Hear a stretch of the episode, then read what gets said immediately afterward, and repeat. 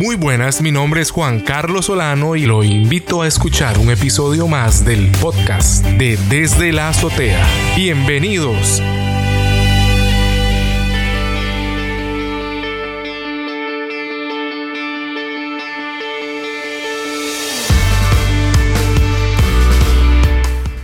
Muy buenas, estimado oyente. Bienvenido a un episodio más de Desde la Azotea. Hoy estamos en el episodio número 15 con un invitado muy especial. Él es el ingeniero Fabián Hernández Torres. Y hoy queremos conversar y que usted nos acompañe en esta plática, un conversatorio muy especial con tres temas fundamentales que tienen que ver con nosotros, con todos los seres humanos en cualquier país del mundo quiero darle la bienvenida, Fabián, a Desde la Azotea. Bienvenido. Eso es Juanca, pura vida. Gracias por estar aquí con nosotros en este episodio número 15. Quiero que iniciemos tocando un tema que, porque lo dividimos en tres secciones, el episodio de hoy, eh, el primer tema, la primera etapa del episodio de hoy se denomina nuestra época actual. Y quiero comentar que en 1931 se publica un libro denominado Un Mundo Feliz.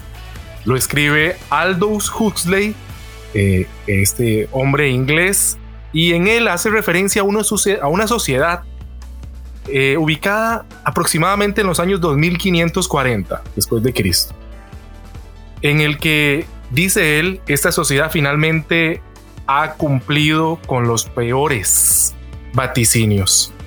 Él indica en este libro que esta sociedad del futuro tiene ciertas características. Por ejemplo, en ella han triunfado los dioses del, del consumo y de la comodidad, que ya no existen valores humanos esenciales, que los humanos son creados a partir de tubos de ensayo para evitar errores y que además son genéticamente condicionados para que entonces los dirigentes de gobierno puedan ubicarlos dentro de una jerarquía social y económica, la cual dividen en cinco clases. Además, se le apunta que gracias a este sistema generalizado de, creación humana, eh, le acompañan con el uso de una droga la cual él denomina o etiqueta como soma y le llama la droga perfecta porque no le causa ningún daño al ser humano. Y además apunta de que todo se mantiene bajo un condicionamiento general. Dice él que los habitantes de esa sociedad del futuro viven agradecidos de ser siervos. Fabián Hernández, ¿qué opinión tiene al respecto de esa sociedad que el británico Aldous plantea, pero para la época del año 2540. ¿Estará él, alejó mucho la fecha? ¿Estaremos cerca de parecernos a esa sociedad? ¿Nos parecemos mucho? ¿Cuál es su opinión al respecto? Claro. Eh, bueno, vamos a ver qué puedo aportar yo después de ese desfile de, gente importante que usted ha tenido acá, ¿verdad? Eh, sí, sí nos parecemos mucho. De hecho, me parece que el año 2500 no es, eh, no es el más ah, preciso, tal vez. Creo que esa, esa, un modelo similar a ese podemos alcanzarlo en, una, eh, en un tiempo mucho menor que dentro de, no sé, 520 años, por ejemplo ya vivimos en una época donde la tecnología está muy presente en nuestras vidas, está en el día a día. Eh, todos sabemos que, bueno, muchas personas eh, todos los días salen por la mañana con su celular, con su laptop, con sus iPads, con sus dispositivos electrónicos y que sin ellos incluso no pueden eh, laborar del todo, sin ellos ni siquiera podrían articular un día eh, dentro de lo que ya llamamos normalidad.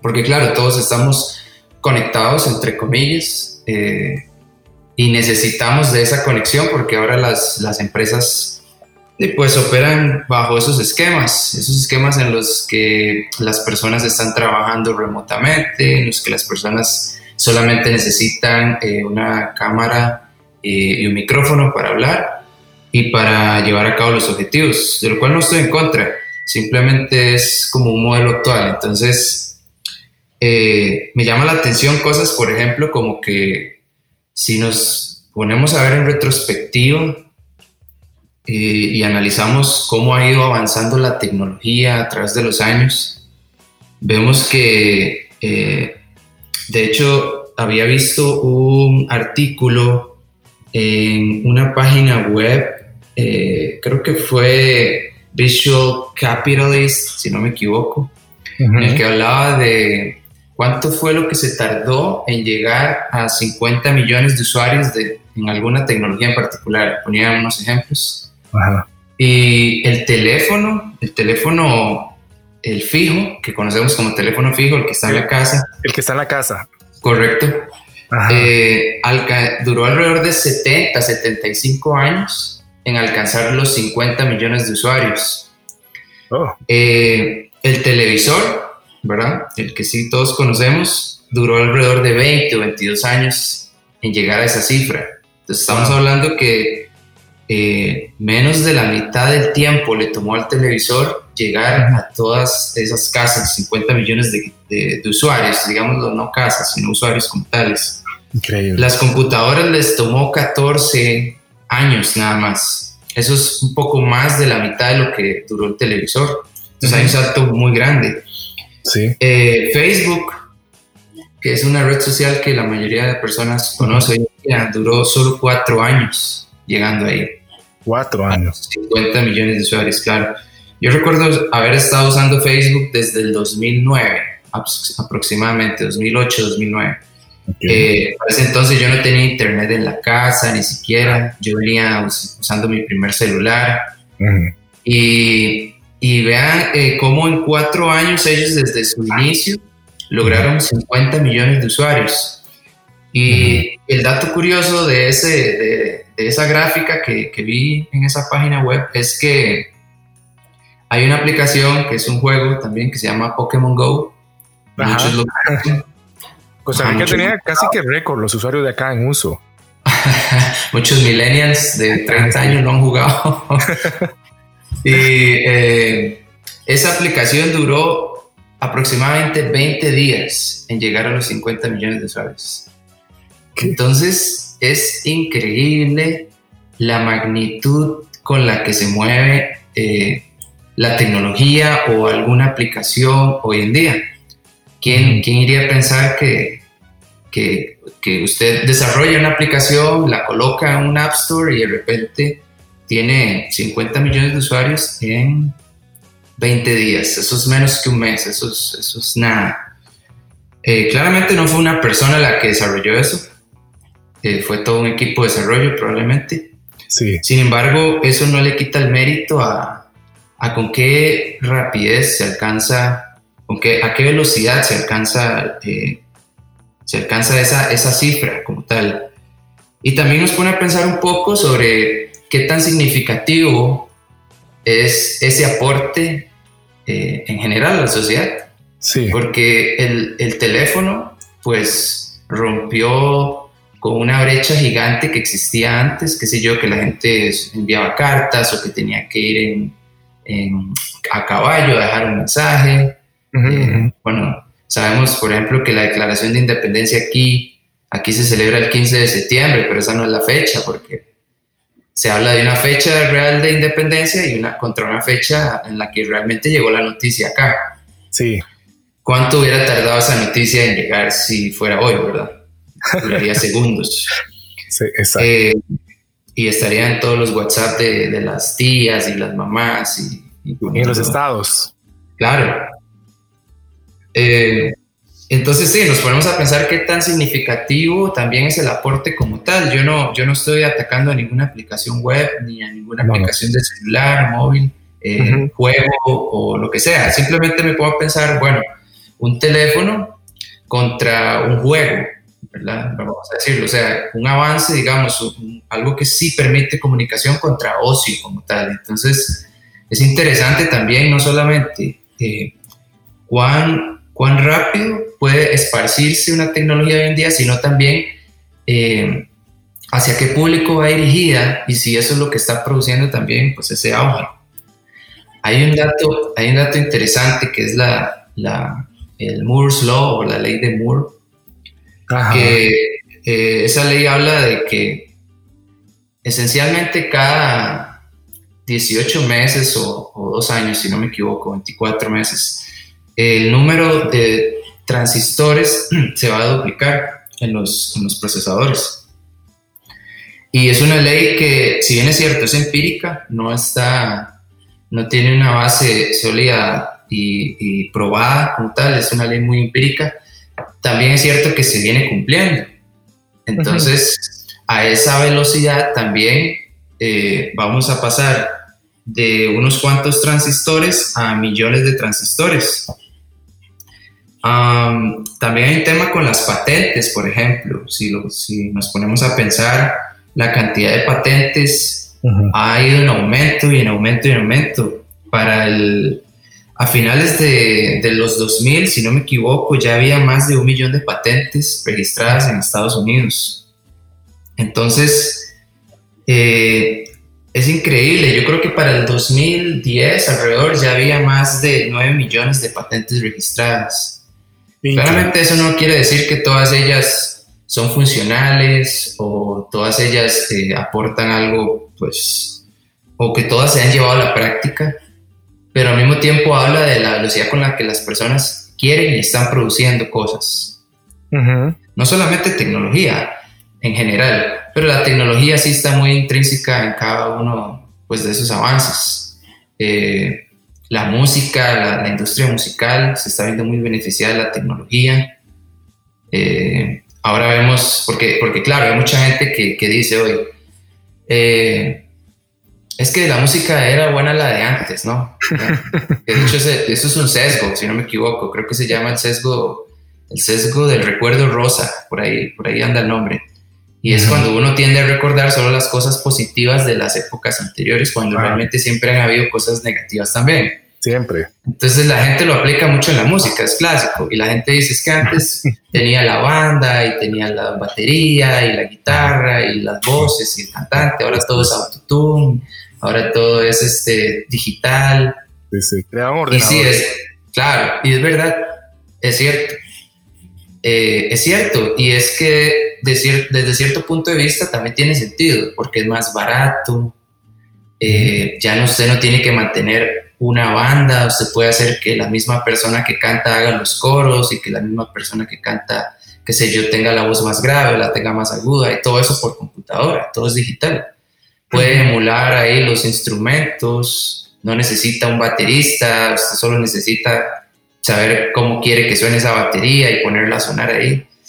Eventualmente sí, sí llega gente pues que sabe y que se sienta ahí, pero al final como que se empieza a vender un producto más que, que, que una banda como tal. Y por eso es que hay muchos cantantes que ahora muchas personas le chocan eh, que principalmente a las generaciones más jóvenes sí les, sí les gusta, eh, pero al mismo tiempo tiene sentido y es un tema de adaptación, yo creo que también va por ahí. Siempre hay como una resistencia a las cosas nuevas porque claro, no, no son familiares para nosotros y las cosas que eh, generalmente no entendemos les ponemos resistencia al inicio y creo que es normal y aplica en la música y aplica en muchas otras, en muchas otras áreas.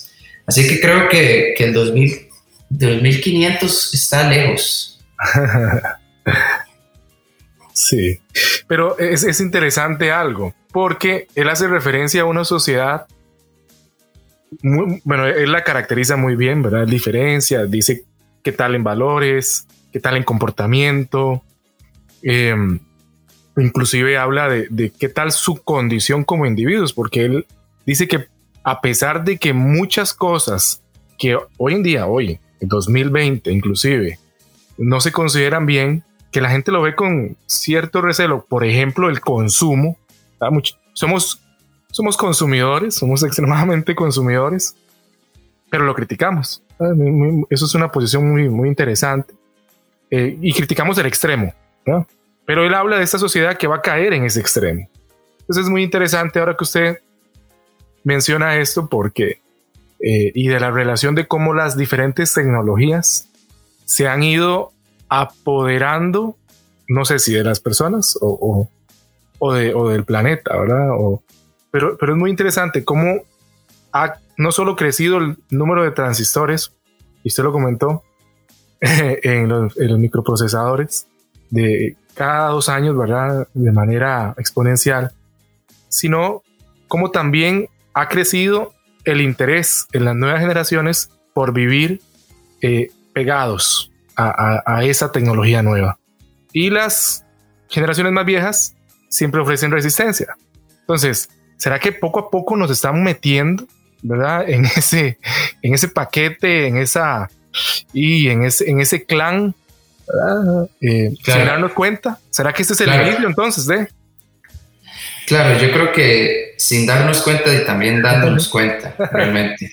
Porque, claro, es que yo no quiero llevar esto a un plano político ni, ni, económico, porque yo no soy experto ahí. Eh, conozco gente que, que sí sabe más que yo y se las puedo recomendar para un episodio, de hecho. Muy bien. Eh, sí.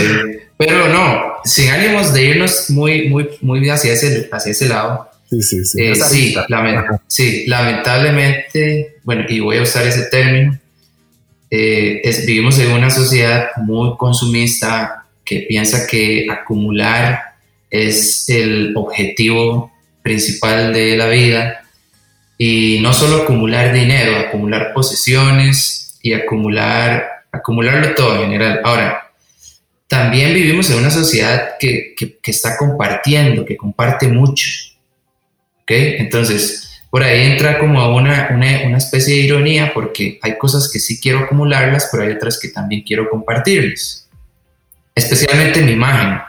Usualmente la imagen es algo que hoy en día la gente quiere compartirlo mucho. ¿Cómo? Bueno, eh, si me compro las tenis tales, entonces quiero tomarme una foto con esas tenis y taguear la marca y ponerlo en mi perfil y que todo el mundo lo vea y quiero compartir esa versión de mi vida, porque realmente no comparto todo. Ah, sí siento que las empresas obviamente les sirve que nosotros consumamos. Eh, de hecho hay un problema muy grave que se está dando hoy en día y es la basura tecnológica. La basura tecnológica. Claro, porque es eso. Por ejemplo, por ejemplo, usted quiere hoy un celular y ese celular probablemente tenga una vida útil de no sé, 7, 8 años, 10 años inclusive. Sin embargo, ese celular va a quedar descontinuado muy pronto, por, justamente por razones que también acabamos de discutir. Entonces, en dos años, por ejemplo, usted ya va a empezar a sentir cierta presión por cambiar su celular, ya sea porque hay uno que hace mejores cosas o simplemente porque la empresa que desarrolló, construyó su celular a partir de los dos años va a empezar a, a, quitarle cosas o a dejar de enviarle actualizaciones o ese tipo de cosas. Entonces, lo colocan a usted en una posición en la que usted necesita comprar para estar mejor o para estar normal inclusive, digámoslo así. ¿verdad? Entonces te dicen, es que si no compras, entonces estás atrás. Es que si no compras, entonces este, no te comunicas bien. Y si no compras, este, ¿verdad? Y es que tienen razón también, porque ellos están desarrollando muy rápido. Entonces, claro, la cámara que hoy, no sé, saca, qué sé yo, 20 megapíxeles, en dos años va a sacar 60, 80 megapíxeles. O sea, tampoco te están mintiendo. Pero la pregunta va más al lado filosófico. ¿Realmente usted necesita 80 megapíxeles para tomarse una foto suya, para poner su cara, para poner su cara ahí en una red social o en cualquier lugar? y es que vos sos ingeniero, o sea, tenés criterio para decir, se ocupan 80 megapíxeles, de verdad. Sí, no, definitivamente no. Para un selfie. Pero, pero si hay una moda alrededor, ¿verdad? Si hay una, una frecuencia, si hay si hay cosas que la gente quiere repetir, si hay patrones y, juegan mucho con, con nosotros eh, con eso, con esa idea. Lo, increíble es que pareciera que se, por lo menos se cumple desde ya la, la, conclusión de, de Aldous en decir que vivimos agradecidos de esta condición. Pareciera que no nos enojamos, pareciera que un juego que nos pone a buscar eh, bichitos virtuales eh, en nuestro espacio alrededor eh, nos, nos alegra el día, o sea, nos hace sentir bien y recuerdo a la gente en la sabana, que es un parque aquí en Costa Rica, donde hay árboles y es muy poquito, mucho verde, digamos, en el centro de la ciudad de San José. Y, y gente por ahí corriendo con la aplicación Pokémon Go y se sentía bien y, y uno dice, bueno, es que hasta cierto punto nos vamos sintiendo muy bien con todo este montón de, de, de, nuevas tecnologías, de nuevas propuestas por parte de las empresas y de este sector, ¿verdad? Que controla nuestra, nuestra, nuestro mundo, nuestra sociedad.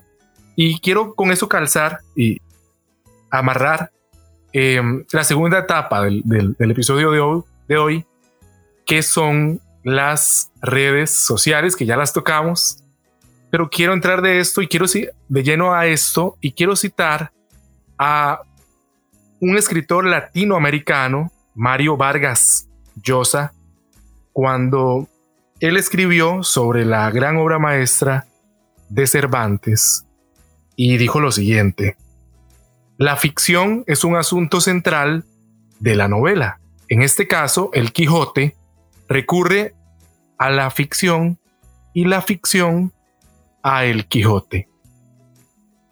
¿Por qué existen las redes sociales? ¿Cuál es el objetivo de las redes sociales? O sea, ¿qué, busca la red social? Hacernos eh, mejor en, y voy a usar un término tal vez, no sé si técnicamente ajustado, pero que en la realidad seamos más activos, que mejoremos nuestro, nuestro diario andar en esta realidad, o nos busca apagar, nos busca técnicamente qué es lo que persigue esa ficción, ¿verdad? Que está ahí, ahí en la pantalla de nuestro celular. ¿Qué objetivo tiene? Uno se pone a pensar, yo la uso, pero, pero ¿qué, qué, qué persigue? Técnicamente hablando. Mm. Ok, primero voy a dar una opinión técnica y luego voy a dar mi opinión personal. Bien, bien. Técnicamente, técnicamente eh, una red social es un sitio web que permite que usted como usuario pueda registrar su información. Eh, obviamente que posee una interfaz visual que le permite a usted interactuar con ciertas, ciertos elementos, ciertos módulos del sitio web. Eh, qué sé yo, eh, llamémoslo un módulo para tener amigos, un módulo para jugar, un módulo para ver mis recuerdos, un módulo para ver las cosas que me gustan y le permite tener como una organización eh, en su, eh, a, través de su computadora, que es el, o cualquier dispositivo móvil hoy en día, que es el, es, es el, el, medio, el, motor, el, sí, el motor más común. sin embargo, puedo decir que detrás de, no detrás, o sea, realmente lo que hay ahí son eh, bytes.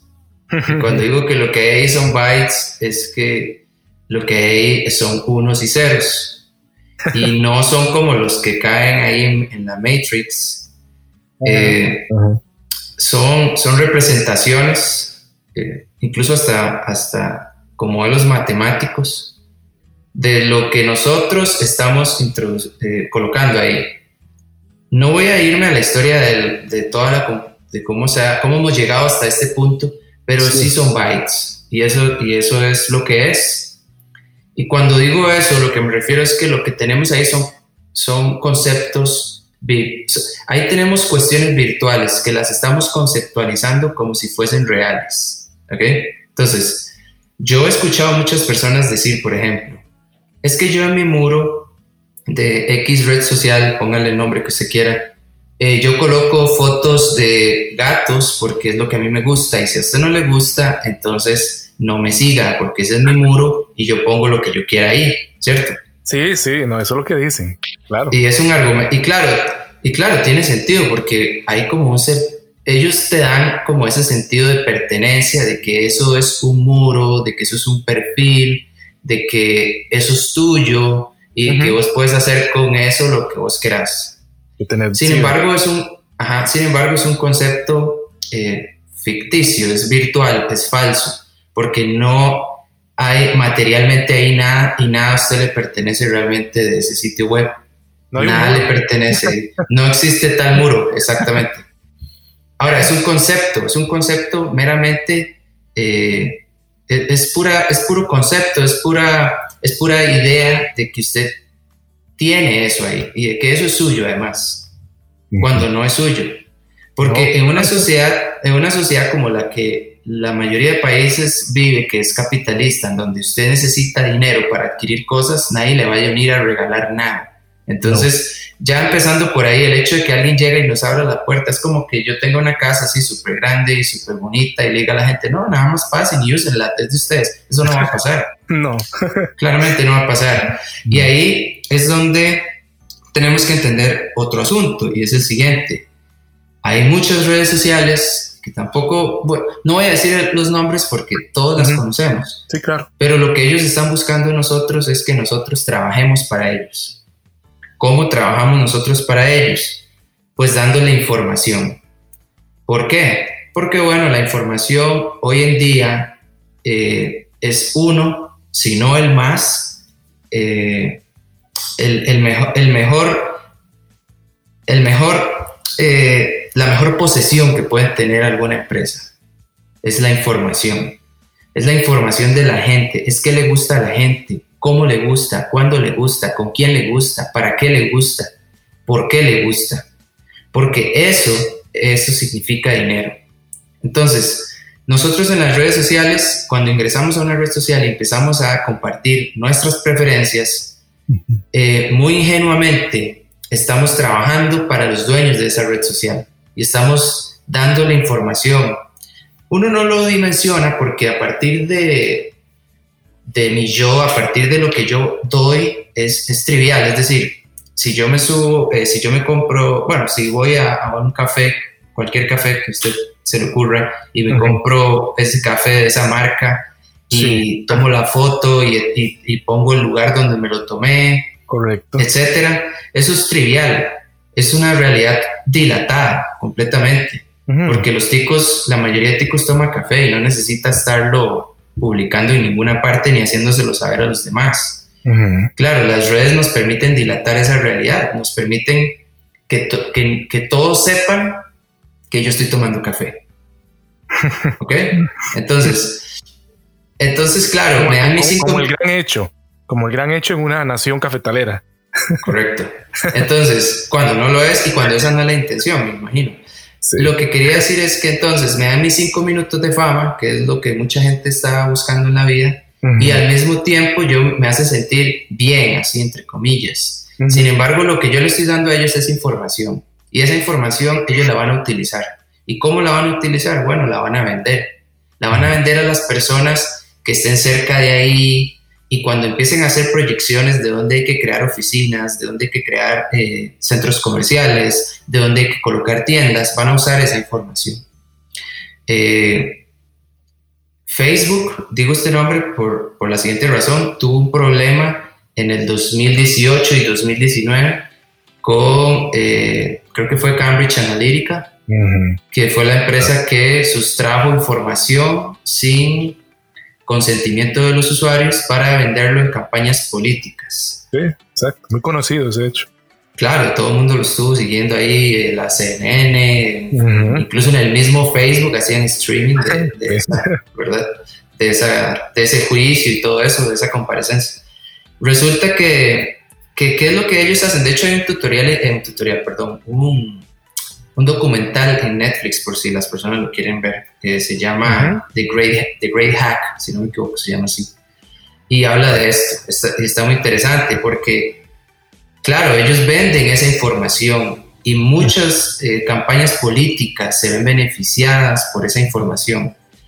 Yo he escuchado personas en mi gremio, inclusive, siendo ingenieros en computación eh, o informática, que dicen, no, es que a mí qué me importa, de por sí a mí no me interesa que sepan lo que yo como ni dónde yo vivo, porque pues sí, yo no soy nadie importante, entonces, ¿qué importa? O sea, ¿qué importa que sepan cosas de alguien que no es importante como yo? No es trascendente. Eh, ellos piensan. Exacto, es, es lo, lo, lo trivializan realmente, pero no es trivializar y le voy a decir por qué. El hecho de que yo no sea importante no significa que yo le tengo que dar el poder a otras personas o a otros entes para invadirme y darles a entender de que además pueden invadir en general. Es decir, vender, vender mi, mi privacidad, vender lo que yo soy, no, es, eh, no está ligado a si yo soy o no soy importante. No está ligado a eso, está ligado a mi humanidad, está ligado a mí como ser humano, como ser eh, independiente, que tengo una vida de la cual no quiero que todo se sepa y de la cual yo puedo decidir sobre esa vida además.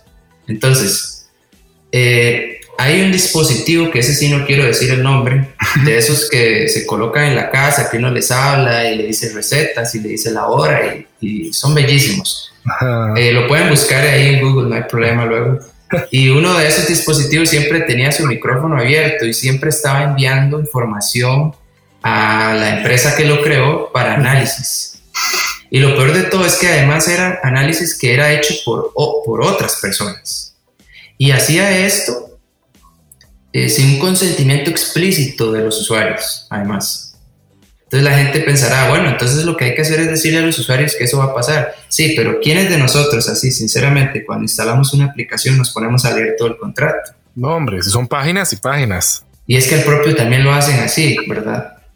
Eh, yo sé que la ley tiende a ser un poco formal y eso tal vez la, vuelve un poco extensa en ese tipo de contratos, pero eh, si por ejemplo usted va a comprar una casa, yo esperaría que usted lea todo el contrato, porque es mucho dinero de, por medio. El que está en juego, sí. Claro, entonces ellos te hacen pensar que lo que les estás dando no es tan importante, entonces no leas el contrato. Está esa idea detrás, es decir, ellos no lo hacen con esa intención. Nadie crea un contrato para que no lo lean, todo lo contrario, es para que se lea y para que se acepte realmente. Sin embargo, las personas y hablo mucho como tal vez en mi posición, tiende uno a pensar de que, uy, es que es muy largo y todo, entonces no lo voy a leer, porque qué pereza, porque quiero ya usar el juego, quiero ya usar la aplicación. Y yo lo he hecho, o sea, es que, es que yo me he bajado un web, eh, Crash eh, Team Racing ahí en el PlayStation y yo no me pongo a leer todo ese contrato, es que yo no lo hago. No. Es que son 42 páginas, es que yo quiero jugar, ¿me entiende? no quiero... No quiero poder leer 42 páginas, dijeron. Correcto, pero hay cosas en las que sí tengo que leer. Hay cosas en las que sí tengo que leer. Hay gente que es más, va, un paso más allá incluso y es todavía más, más este, mal pensada, digámoslo así. Y piensa que, por ejemplo... Más malicia. Sí, y, tienden a pensar que, por ejemplo, los micrófonos de los dispositivos nunca están apagados. Las cámaras nunca están apagadas. Y y es curioso porque, y esto yo lo he comprobado, lo puedo dar fe de eso. En el trabajo, por ejemplo, un día estábamos hablando de refrigeradoras, no sé por qué rayos salió ese tema. estábamos hablando de refrigeradoras y a los, a, los dos minutos un compañero abrió el celular, no voy a decir la marca, y, empezaron a, y empezaron a salirle eh, anuncios de refrigeradoras no. En Facebook y en Instagram y en otras redes, no sé si Twitter, no sé en cuál red fue, la verdad, no recuerdo. En una de esas redes eh, de las que todos conocemos, le empezaron a salir. claro. Eh, y, es que nos están escuchando, es que ahorita nos están escuchando, Juan. Muy probablemente están tomando cuenta de, de, de lo que estamos diciendo. Claro. Eh, y, no vayamos muy lejos, o sea, aquí hubo un escándalo antes del coronavirus, no quiero entrar tampoco en ese tema, pero nos, que, muchas conversaciones estaban siendo interceptadas. Eh, Snowden desde el 2013, si no me equivoco, dijo que la CIA estaba escuchando y que tenía un aparato de vigilancia enorme. Eh, bueno, ya hablamos un poco de este escándalo con Facebook. Entonces, creer que yo entro a una red social y que nadie me está escuchando y nadie me está viendo y nadie está usando lo que yo hago ahí con, otros propósitos es, francamente iluso. Es increíble porque, y añado a eso, así de, un paréntesis pequeño, eh, la BBC en español publicaba sobre Costa Rica un pequeño video sobre el manejo de la, de la crisis por pandemia y usaba estadísticas de Google eh, en referencia o capturada eh, por Google gracias a los GPS de los dispositivos móviles. Y con esto pudo, pudieron dar una cifra eh, en relación a cuántas personas dejaron de visitar playas en Costa Rica. Y hablaban de una reducción del 82% pre eh, pandemia y eh, durante ¿verdad?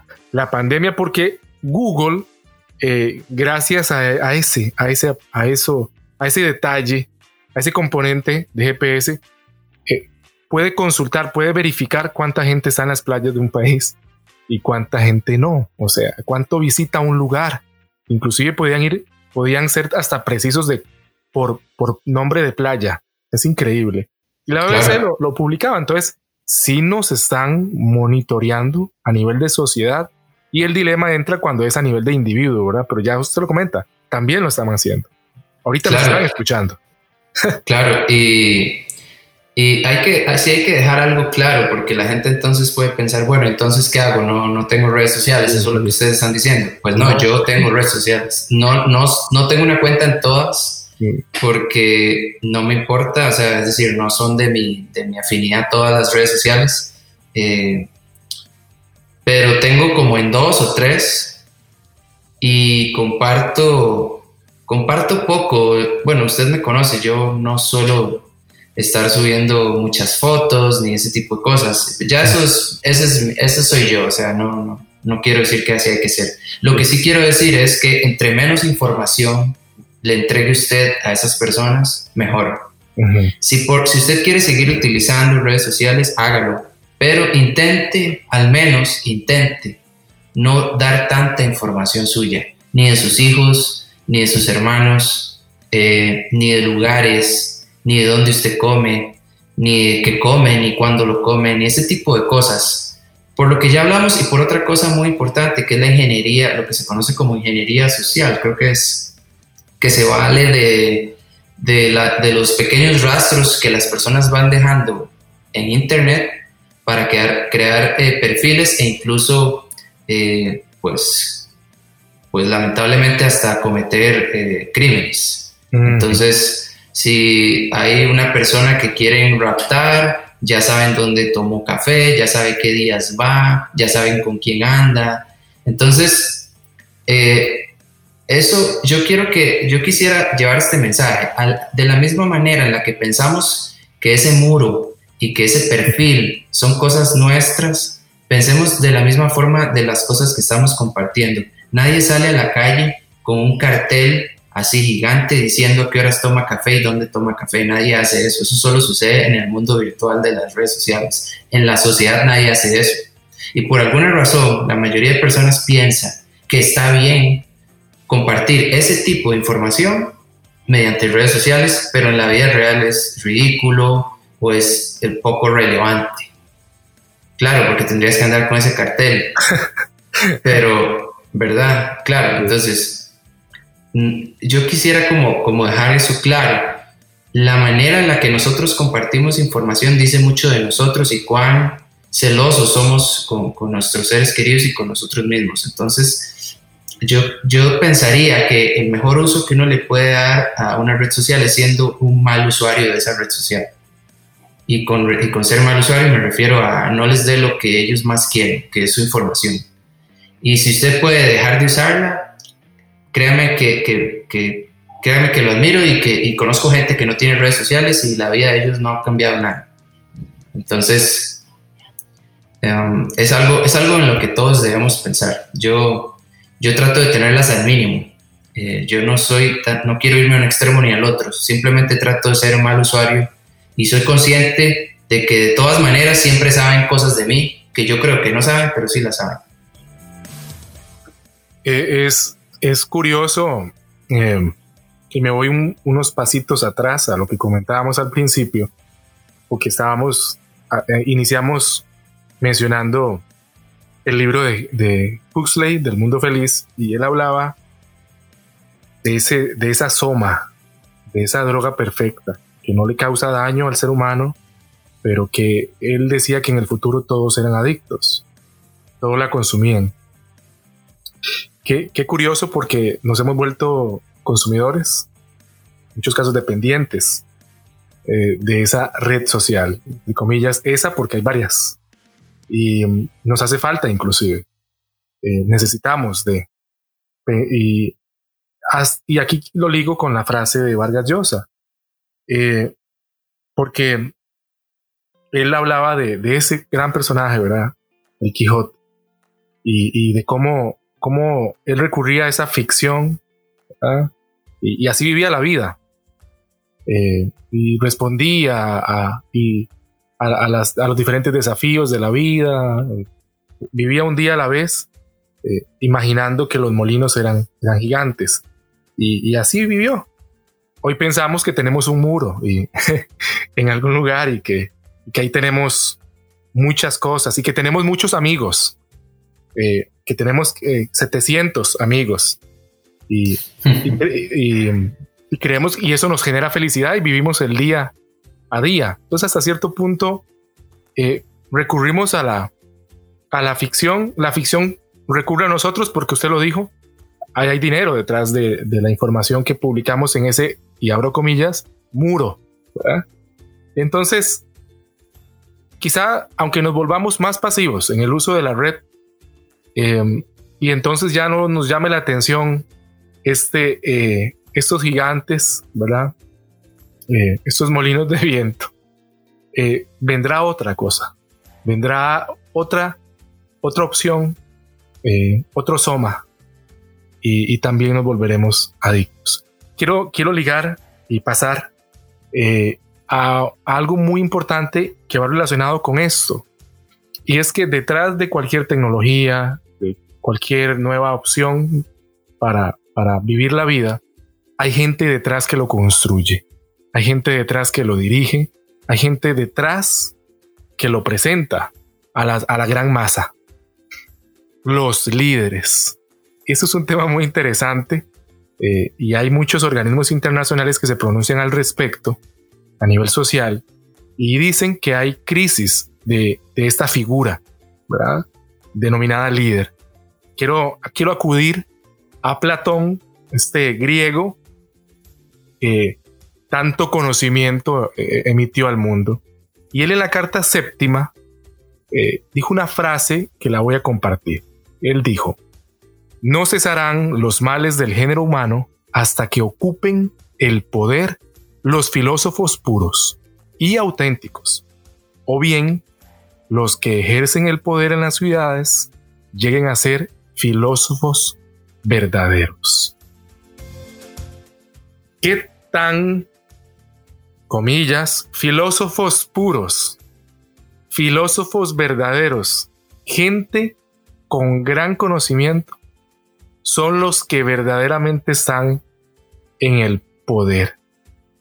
¿Será que detrás de estas tecnologías, que detrás de, de cada cargo importante, podemos estar hablando de gente realmente brillante o este mundo, esta facilidad, esta tecnología, este, esta, esta entretención con el mundo virtual ha, ayudado a que tengamos cualquier tipo de líder y que la idea de Platón no se cumpla. ¿Qué piensas? Ah, es difícil no llevar la conversación a, un plano político al final. Eh, y, sabes que lo peor que yo no estudié eh, a la sociedad ni me he preparado en, nada de eso académicamente, formalmente. Bueno, pero, pero, pero eh, interesante, pero aquí interesante y perdón que te interrumpa. hablamos del fenómeno que, del hecho que ocurrió con Facebook y, y los datos, cómo fueron usados para influenciar elecciones presidenciales. Entonces, ¿cómo? ¿Cómo si ese mundo virtual está ayudando o, aparentemente eh, puede colaborar con poner o quitar de, cargos de mucho poder a, cualquier individuo que pueda utilizar esa tecnología o que tenga acceso a. Claro. Claro, y es que, vamos a ver, hay acá es, un toque, es un poco, eh, es un poco tedioso tratar de, hablar de todo y a la vez de nada, o yo soy muy general, soy muy general a la hora de dar una opinión. Hay muchas generaciones. Nosotros, en este momento, por lo menos acá en Costa Rica, hay tres generaciones muy, muy marcadas a, como lo veo yo. Una es nuestros papás y, los que son un poco más, más viejos que ellos. Hablemos de las personas que tienen más de 50 o 55 años en este momento. Que son las personas que vieron nacer Internet. Que son las personas que escucharon de las guerras mundiales, no las vivieron, pero sí las escucharon de sus papás. Eh, y también eh, vieron nacer Internet, vieron moverse la tecnología, vieron cómo pasamos de un vinilo probablemente a una cinta y luego nos movimos a un CD y luego nos movimos a, a la época digital. Y después de ellos venimos nosotros, que digamos somos los millennials, eh, que nosotros no solo vimos nacer Internet muy jóvenes, algunos, otros, otros eh, ya nacieron con él, pero sino que, que, lo, que les, lo exprimimos, lo exprimimos aún más en, en ocio y en otras cosas. Y luego viene la generación que es la que yo considero ahorita más joven, que excluyo a los niños niños, tal vez las personas que tienen alrededor de hoy 15 años, 17 años. Que estas son las personas que ya nacen definitivamente con Internet. Hablemos de la gente que nació en el siglo XXI.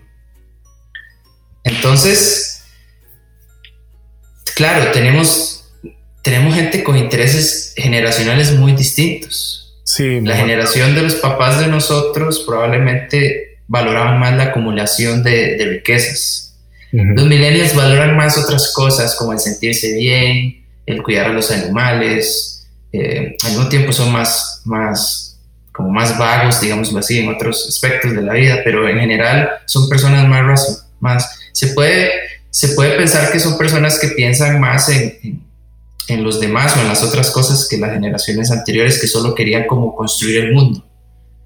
Y las generaciones más nuevas son las generaciones que ya nacen con, un teléfono en la mano, que ya su mundo solo se consigue a partir de ahí. Entonces es complicado tratar de, de hablar de líderes y de qué busca cada generación en un líder. ¿Verdad? Ahora bien, si usted se pone a ver las personas más ricas en este momento del planeta, eh, creo, que, creo, que el hombre más, más rico del planeta es, es el dueño de Amazon, eh, Jeff Bezos, creo que se llama. Eh, y si no me equivoco, le sigue Bill Gates. Y si usted se pone a ver, no me sorprendería que en el top 10 o en los primeros 10 hayan más de dos personas que tengan que ver con tecnología, justamente. Entonces, eso ya nos da una señal de algo. Eso nos da una señal de hacia dónde se está moviendo el mundo y qué busca el mundo en términos de liderazgo. Eh, también están las personas que son muy influyentes, no solamente las más ricas, sino las muy influyentes, por ejemplo, eh, los gobernantes de ciertos países en este momento, las potencias. Hablemos de China, hablemos de Estados Unidos. Entonces, claro, hay un montón de personas que pese a la forma tan particular de pensamiento y de ideología que ellos impregnan, siempre lo siguen. Y si bien es cierto, hay un sector que claramente es una oposición, aún así esas personas eh, terminan siendo bastante influyentes. Eh, y también yo creo que todo, al final, realmente lo que creo es que todo empieza en la casa. Y el liderazgo que nosotros vemos en la casa es el que nosotros vamos a ir a buscar afuera y es el que nosotros vamos a intentar reproducir también entonces la, educación, no la educación del, del, aula y de la clase solamente, sino la educación de la familia termina siendo muy importante también. Que, no, que nosotros nos creemos como personas que no valoren tanto las, las posesiones materiales, el dinero, ese tipo de cosas, y empecemos a valorar otras cosas más como la naturaleza, cuidar más el ambiente, eh, frenar el consumo. Ah, el mismo presidente Carlos Alvarado eh, creo que fue nominado como una de las personas influyentes. No recuerdo si fue este año o el año anterior, francamente. Eh, la, la, esposa de él es una mujer muy, usted la escucha hablar, es una mujer que se escucha muy preparada, es una mujer influyente. La primera y yo sé que, correcto, yo sé que ella eh, está inspirando a muchas personas, eh, especialmente a las mujeres también, porque queremos más mujeres en las ingenierías, queremos más mujeres en las eh, químicas, queremos más mujeres en puestos de poder, pese, que a, pese a que exista esa versión que sé que es real hasta ciertos niveles de que se les ha negado muchos derechos y muchas posiciones. También es verdad, y lo digo por experiencia propia y porque lo he visto con mis ojos, que muchas mujeres no quieren puestos importantes y, muchas mujeres no quieren entrar a ingenierías. Eh, la universidad en la que yo estuve, que fue la de Costa Rica, no le cierra el examen de admisión a nadie por ser mujer o ser hombre. Pero si usted se pone a ver en la carrera de computación, lo que predomina es el hombre. Claramente hay todo un, contexto detrás, hay todo un contexto de crianza de que a las niñas se les enseña a jugar con las Barbies y a los hombres se les da el dispositivo móvil o se les da el PlayStation o se les da el carro. Claramente hay todo un contexto del cual yo no quiero ahondar en este momento, pero lo que sí quiero decir es, entonces desde nuestra casa cambiemos el rumbo de esos barcos, movamos a, las personas a ser personas influyentes en términos de cuidar la salud, de cuidar la naturaleza, de cuidar eh, a las demás personas, y de crear una sociedad más equitativa, una sociedad que nos permita vivir eh, sin ánimos de ser muy utópico, de una forma más equitativa, de que rompa brechas, que rompa desigualdad social, que rompa desigualdad en la educación, que rompa desigualdad en esos, en esos agujeros tan grandes que, que muchas veces, desde mi punto de vista, justifican muchos de los comportamientos malos que hoy tenemos hoy por hoy. Y, por ejemplo, ni la pobreza, ni el abuso, ni la falta de interés son cosas con las que el ser humano nace, son cosas con las que tal vez él aprende. Y, el ser humano es un animal de imitación. Y yo creo que, que, es la mejor forma en la que el ser humano aprende, imitando. Eh, entonces debemos como asegurarnos de primero ser nosotros esos líderes que queremos ver afuera para nuestra gente cercana y luego inclusive convertirnos nosotros en líderes influyentes no solo para una casa, sino para un barrio, para una sociedad, pero sin, sin afán de, de ser eh, consumistas y este tipo de cosas, que yo creo que al final es lo que nos está llevando a la ruina, francamente. Es una opinión muy personal, pero, pero así es como lo veo. Es muy interesante el planteamiento porque hasta cierto punto, eh, cuando hablamos de las redes sociales y, e indicábamos esto de que, ok, no seamos tan intensos en brindar tanta información, no seamos tan activos a nivel de red social, como un, como, un comentario, ¿verdad? Que, quisimos brindar, que usted brindó y, que yo secundo, porque creo que es así. ¿Qué, qué desequilibrio podría causar en, el, en lo que llamamos sistema? Porque mucha gente en el poder usa datos e información que se brinda ahí.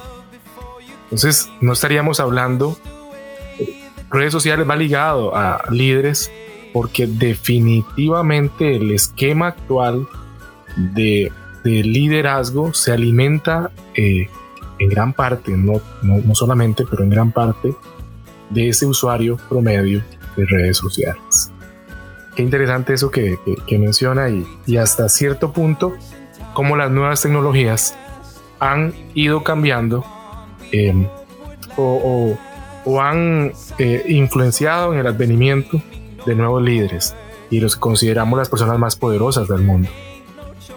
Claro. Eh, Fabián, quiero agradecerle de manera especial su participación en este episodio que titulamos Ingeniería Reinventándonos Costa Rica. Este episodio marca eh, eh, el cierre de la primera temporada y quiero eh, invitar al oyente para que nos siga acompañando en la increíble segunda temporada que también viene. Hoy quisimos hacer más que una entrevista, un conversatorio, porque definitivamente hay temas que, que nos atañen a todos, que tienen que, que ver con, con, nosotros, los seres humanos, especialmente aquí en Costa Rica y tal vez usted nos escuche pues en otro país, pero que quizá reflexionando, inclinándose, yéndose a la reflexión, se da cuenta que también lo involucra a usted. Eh, muchas gracias, Fabián, por ser parte de este episodio.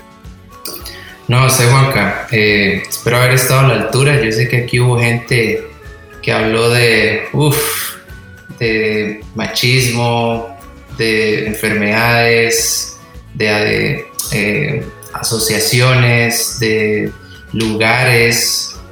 Y la verdad que estuve escuchándolos a todos y me quito, me quito el sombrero. Gente muy, muy capacitada, gente muy, muy interesante y que ojalá el, show continúe, sigan llegando personas así interesantes y, y nada, para adelante siempre.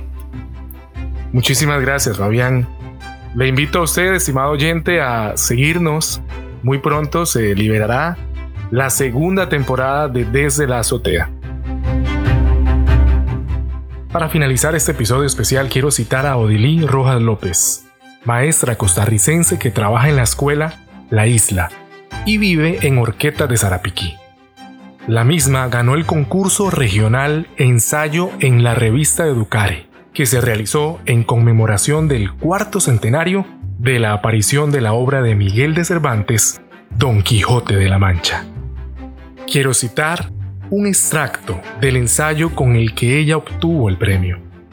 Si el soñar con imposibles, el querer cambiar la realidad, el enfrentarse a situaciones difíciles y creer poder alcanzar una estrella es estar loco, entonces lo acepto y lo estoy.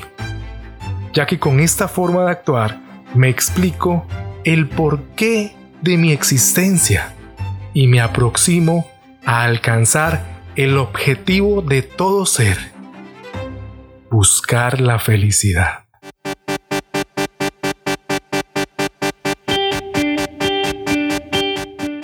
La Azotea ha sido un programa espectacular y a su vez se convirtió en un puente de aprendizaje y conocimiento para muchos oyentes.